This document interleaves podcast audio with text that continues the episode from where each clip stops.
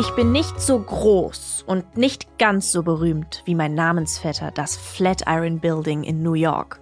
Aber ich bin mit Sicherheit genauso schön. Ich bin das Ellingsche Haus am Haldenplatz in Hattingen und werde seit Anfang des 20. Jahrhunderts landläufig Bügeleisenhaus genannt. Mein Name stammt von meinem trapezförmigen Grundriss, der sich aus der Lage zweier spitz aufeinander zulaufenden Gassen ergeben hat. An der Südseite bin ich nur 2,57 Meter breit, während ich an der Nordseite mit über acht Metern an mein Nachbarhaus grenze. Die Bügeleisenform findet sich auch beim Blick auf meinen Giebel.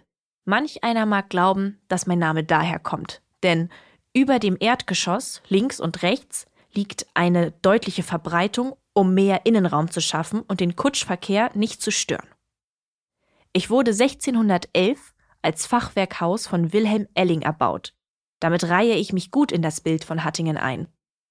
1620 benötigten meine Besitzer mehr Platz und bauten einen Giebel an.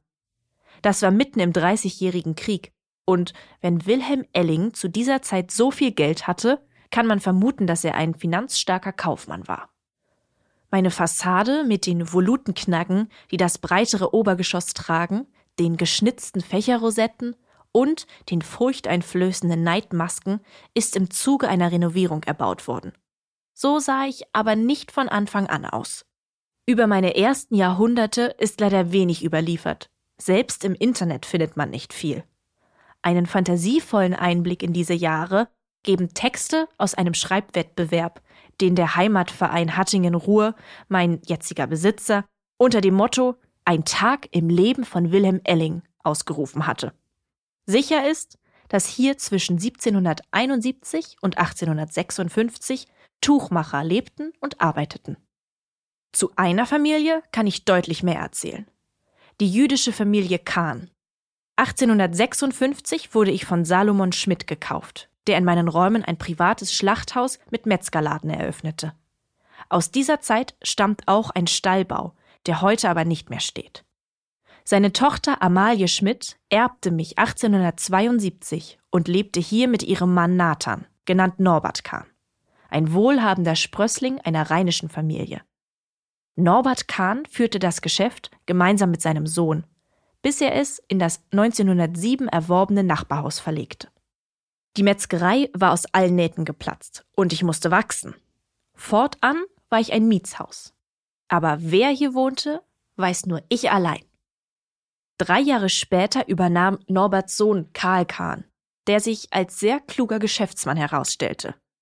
Er schlachtete, obwohl er Jude war, nicht nur koscheres Fleisch, sondern erschloss sich durch ein breiteres Angebot Kundenkreise außerhalb der jüdischen Gemeinde. Die Geschäfte liefen also gut, und es hätte Jahrzehnte so weitergehen können. Kurz vor dem Zweiten Weltkrieg, 1938, verkaufte Karl Kahn mich an den Metzger Wilhelm Stratmann. Ob dieser Verkauf an einen Nichtjuden so freiwillig war, wie es in den Urkunden steht, muss man anzweifeln.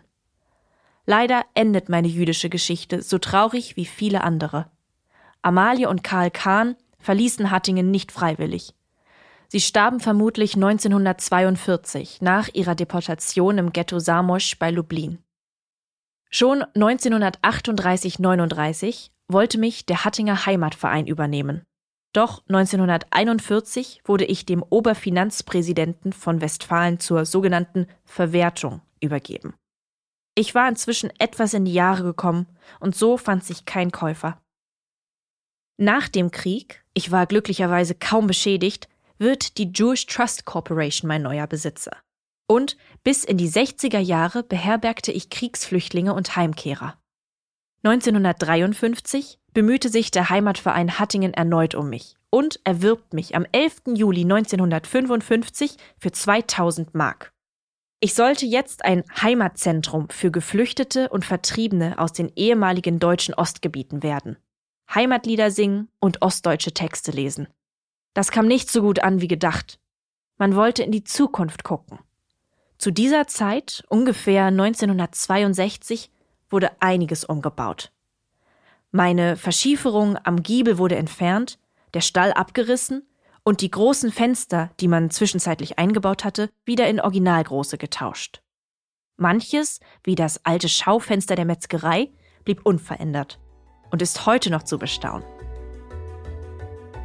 Seit nunmehr 60 Jahren bin ich ein Museum und eine offizielle Stempelstelle des Westfalen-Wanderwegs von Hattingen nach Altenbeken. Mit meiner Homepage www.bügeleisenhaus.de bin ich digital geworden und hoffe hier, wie vor Ort auch, in Zukunft zahlreiche Besucher zu erfreuen.